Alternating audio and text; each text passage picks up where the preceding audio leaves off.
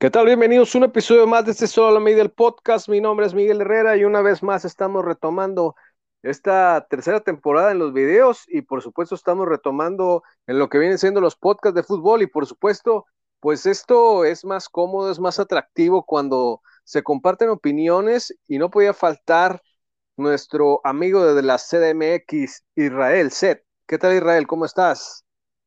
¿Qué tal Miguel? ¿Cómo estás? Bien aquí. Eh nuevamente y pues para hablar un poco de lo que, lo que nos gusta, ¿no? Y pues, vamos a darle.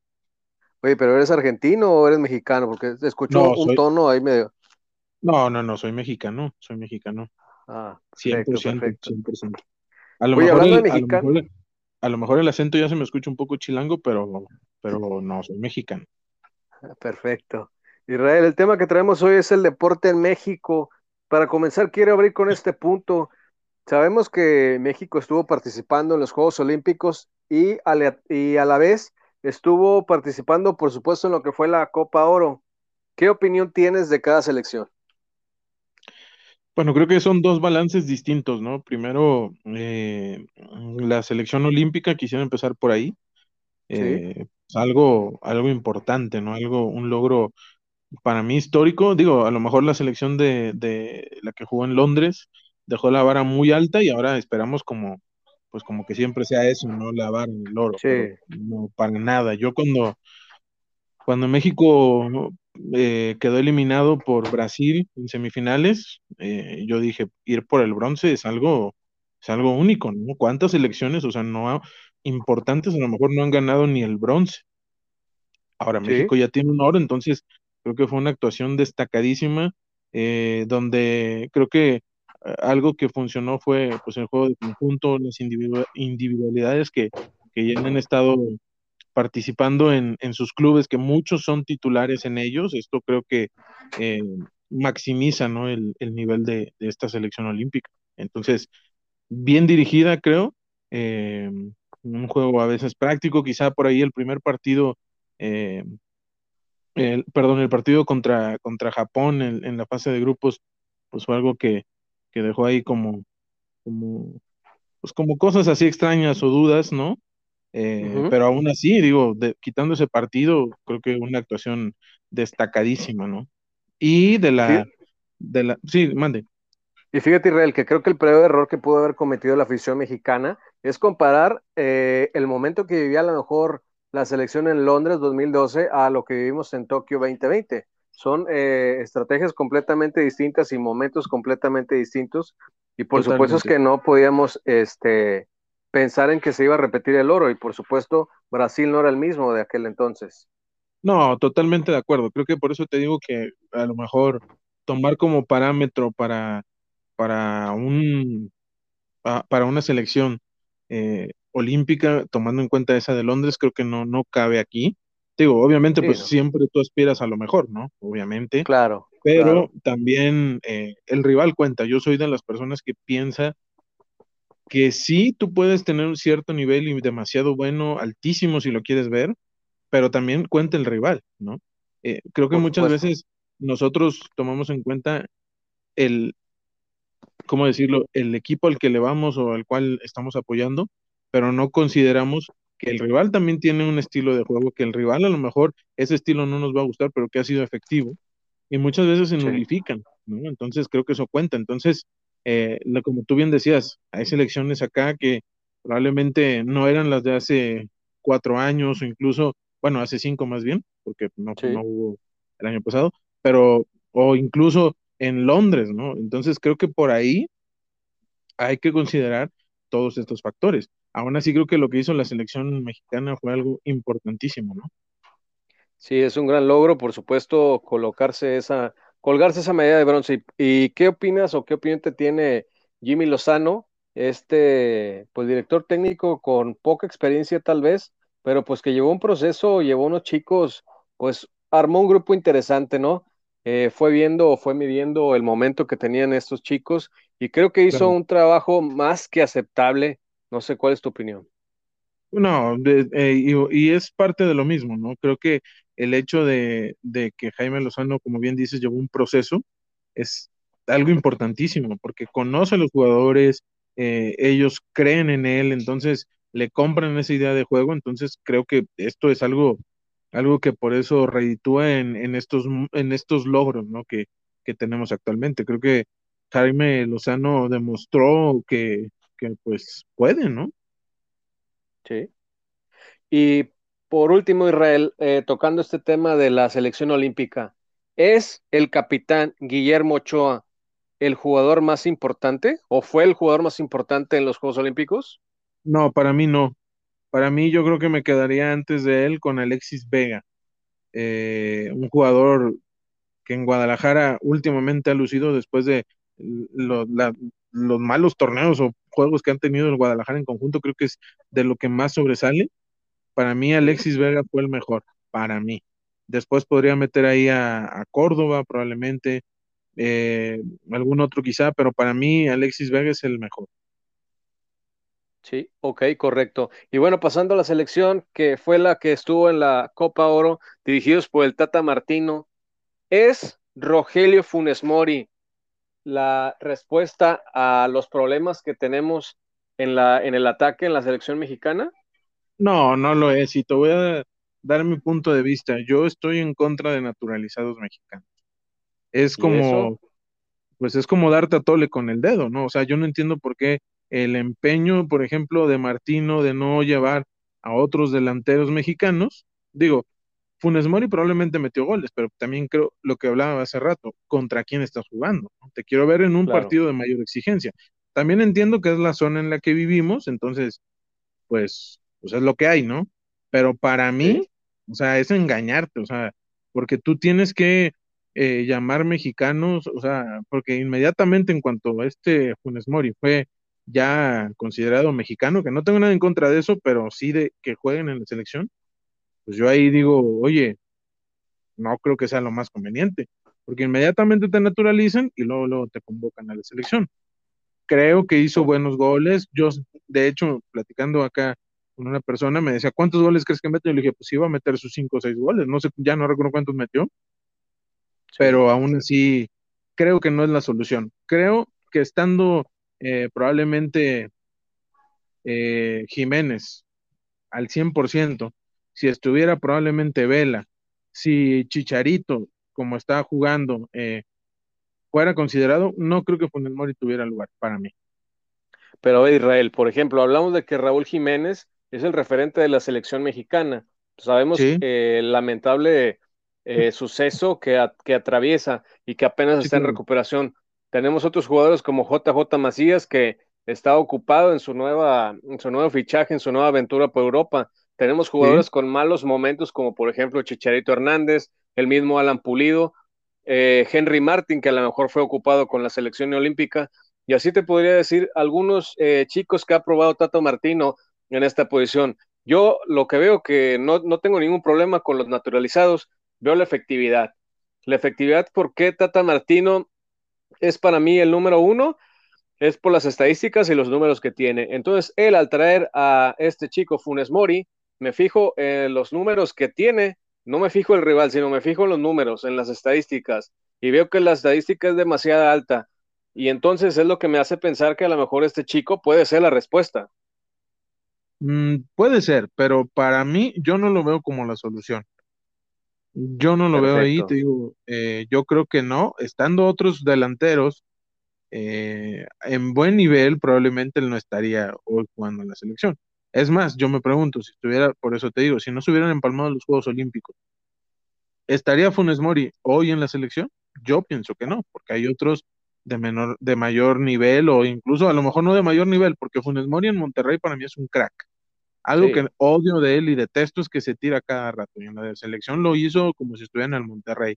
Eso tampoco me gusta, entonces creo que son cosas a considerar. Aún así, yo te digo, no estoy diciendo nada en contra de Monterrey, puede ser la figura que es, lo tiene muy bien ganado, pero yo no creo que sea la solución para la selección. Creo que también muchas veces la selección adolece más de una idea de juego, de creatividad, entonces, cuando tú estás rodeado de más jugadores en medio campo, que justo eso iba, muchos de la selección olímpica pudieran ser titulares hoy sí o sí en la selección mayor, entonces por ende, pues vamos a tener una selección de mayor nivel.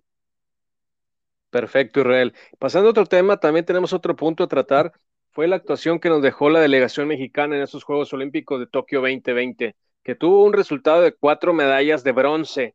Comparado con otras eh, actuaciones o otras eh, participaciones en Juegos Olímpicos de la delegación mexicana, ¿qué te ha dejado? ¿Qué sabor de boca te deja su participación?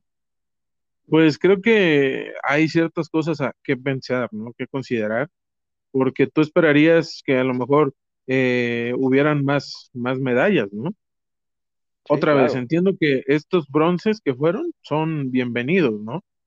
Pero creo que a lo mejor la expectativa está, era más, ¿no? Porque incluso Ana Gabriela Guevara prometió más medallas. Entonces, si ella prometió más medallas, estás por debajo, pues para mí no es una muy buena actuación. Sí, y por ejemplo, comparado con otras, otras actuaciones en las que México le ha ido mejor, sabemos que, por ejemplo, estos, Tokio, estos Juegos Olímpicos de Tokio, a lo mejor tienen un antecedente de una pandemia tan larga en el que a lo mejor los atletas no se pudieron, no pudieron tener la preparación adecuada.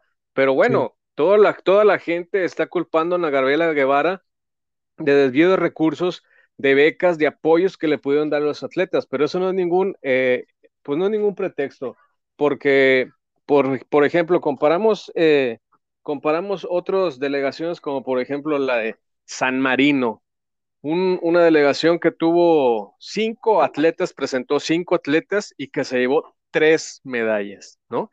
Entonces comparas a lo mejor los números que tiene la delegación mexicana y que solamente obtiene cuatro bronces, pues me parece un poco, un tanto mediocre. No sé tu opinión. Sí, no, claro, y más cuando eh, en un país de más de 100 millones de habitantes, pues no puedes generar atletas, o si los hay, no sé por qué nos, no, no, no florecen, pues para ser competitivos a alto nivel, ¿no? Sí, por supuesto. Y bueno, pasando a otro, a otro tema, la delegación, la selección mexicana está enfrentando un proceso, seguramente va a continuar el Tato Martino, y vamos a enfrentar o viene de cara el Mundial de Qatar 2022. ¿Qué vamos a esperar de la selección mexicana? ¿Qué proceso nos vamos a enfrentar? ¿Qué jugadores van a ser los que van a ser los protagonistas? ¿Qué comentarios tienes? Bueno, creo que va a ser una eliminatoria más que complicada, ¿no? Y lo acabamos de ver en la Copa Oro, porque esos son los rivales a los que te vas a enfrentar. Si probablemente contra algún país no podías meterle gol, ahora imagínate visitándolo en su casa, con ambientes que sabemos que son muy hostiles, con el árbitro que a veces tiende a ser localista en este tipo de ámbitos, pues puedo esperar una eliminatoria dificilísima. Más, por ejemplo, con selecciones que antes probablemente podías golear, pero ahora ya te cuesta trabajo o un Estados Unidos donde sus estrellas han jugado o están en equipos de élite mundial, entonces va a ser algo muy complicado. Aún así, yo soy de la idea que México va, va, a calificar, no, eso no tengo la menor duda, pero creo que no va a ser tan fácil el camino como anteriormente, ¿no? Incluso como por ejemplo como con Juan Carlos Osorio. Sí, y por ejemplo, lo que comentas de que a lo mejor son ambientes completamente hostiles, que pesa mucho la cancha, son equipos completamente cancheros y que por, y que por consecuencia eh, los arbitrajes tienden a dar preferencia a la localía. Entonces México se tiene que enfrentar a esto, pues, estos jugadores hacheros a lo mejor, o sea, muchas, muchas, eh, muchas cosas o muchas circunstancias que a lo mejor juegan en contra de ellos. Pero otra cosa es que, por ejemplo, México era dominado el gigante de la CONCACAF, hoy en día no lo es. ¿Por qué? Porque acaba de perder la Copa Oro contra Estados Unidos, acaba de perder la National League contra Estados Unidos, la National League, perdón, contra Estados Unidos. Entonces, realmente, ¿para qué nos alcanza? O sea, realmente México va por el buen camino. Realmente México está trabajando sus jugadores, sus piezas para enfrentar un mundial. ¿O para qué se está preparando México? Yo creo que hay mucho en juego aquí porque, por ejemplo, eh, los federativos pues buscan muchas veces que México esté en el mundial, ¿no? Al precio que sea. Eh, entonces, pero aunado a esto, creo que hoy el futbolista mexicano, muchos de ellos no están en su mejor nivel. Entonces, obviamente, cuando tú no estás en tu mejor nivel, caso específico, por ejemplo, Salcedo, y sigue siendo titular, ¿cómo vamos a esperar tener una buena eliminatoria? Aún así, si con ese tipo de jugadores se califica el Mundial, que como te digo es lo que busca la federación, pues no hay ningún problema. Yo personalmente creo lo que te decía, que muchos jugadores de la selección olímpica deben sí o sí ser titulares, ¿no? En la selección mayor. ¿Por qué? Porque creo que están en un mejor nivel y esto nos va a elevar el nivel de la selección mayor. Entonces, hay cosas que, que replantearse. Mm, como bien dices, creo que México no es el gigante de la CONCACAF, que ese mote también luego es como pues muy ambiguo, pero, pero digo, creo que México se ha considerado por ser pues pues guardando proporciones o por así decirlo como tal vez un Brasil en, en, en Conmebol, probablemente un Alemania, no sé, en Europa, entonces ese es el papel que le toca a México. Hoy se la está, se está viendo complicado y creo que así va a ser el, el pues el camino a, a Qatar. Ahora, una cosa también es que algo muy trillado que se dice, pero que yo estoy completamente de acuerdo, muchas veces o hemos llegado a puntos donde los niveles entre selecciones se han acortado. Y lo hemos visto con selecciones de primer mundo. Entonces, eso también cuenta, ¿no? Sí, por supuesto que cuenta. Y por, mencionabas que a lo mejor muchos de los jugadores de la selección olímpica tendrían que estar en el proceso y ser parte del, de los seleccionados que, que enfrentarían hasta 2022. Quedan a lo mejor tres años y es un camino, pues no tan largo, sinceramente. Hablabas de a lo mejor de Salcedo. Yo escuché por ahí de que va a ser borrado el plantel debido a sus malas actuaciones. Pero, por ejemplo, hay chicos como Córdoba, chicos como Romo, el mismo Alexis Vega, que a lo mejor están levantando la mano y pueden eh, a completar a lo mejor este, pues este ya grupo tan experimentado, el mismo HH, Andrés Guardado, Carlitos Vela, el mismo Chucky Lozano, que lamentablemente sufrió una, una terrible eh, lesión, un terrible choque que lo dejó ahí fuera, pero pues sabemos que es el jugador que la está rompiendo. Tendremos, por ejemplo, a Raúl Jiménez, esperemos que ya haya llegado a su máximo, a su máximo nivel.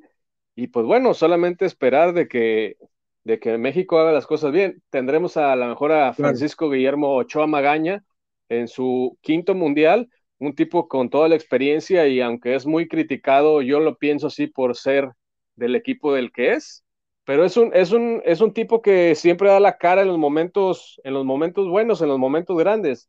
No por algo fue llamado a, reforzar la selección olímpica siendo el capitán, ¿no? Sí, creo que sí. Eh, de lo que comentabas primero de, de, los futbolistas, pues sí, hay muchos, digo, que creo que ya no deberían de estar porque eh, yo estoy de acuerdo que la calidad no tiene nada que ver con la edad, pero muchas veces sí te pasa en una factura en un, en un juego, ¿no? Si tú no tienes a lo mejor el mismo punch que tenías hace 15 años o 10 años, pues obviamente te va a costar, las piernas no son las mismas, ¿no? Pero aún así creo que la selección mayor apuntalada, o más bien parte de la selección olímpica apuntalada con muchos de los jugadores de experiencia, pues va a ser algo muy importante, ¿no? Sí, por supuesto. Y bueno, queremos cerrar este episodio dándole nuestras redes sociales.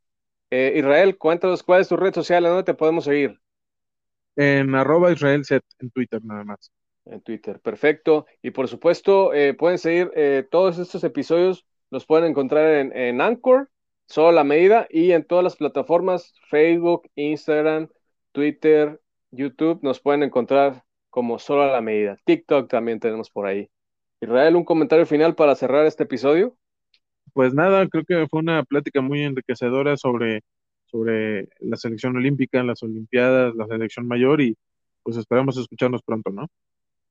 Esperamos pronto contar con su audiencia, con su apoyo y por supuesto Israel, que estés nuevamente aquí con nosotros, pues ya un poco más seguido, ¿no? Para poderles traer a la gente con mucho cariño estos temas tan interesantes y tan importantes. Y por supuesto la polémica y la diferencia de opiniones que tenemos entre tú y yo, pues que podemos armar aquí un bonito show. Claro, cuenta con ello. Perfecto, Israel. Y a toda la gente que nos escuchó, somos solo a la medida, Miguel Herrera, Israel Set. Hasta la próxima. Hasta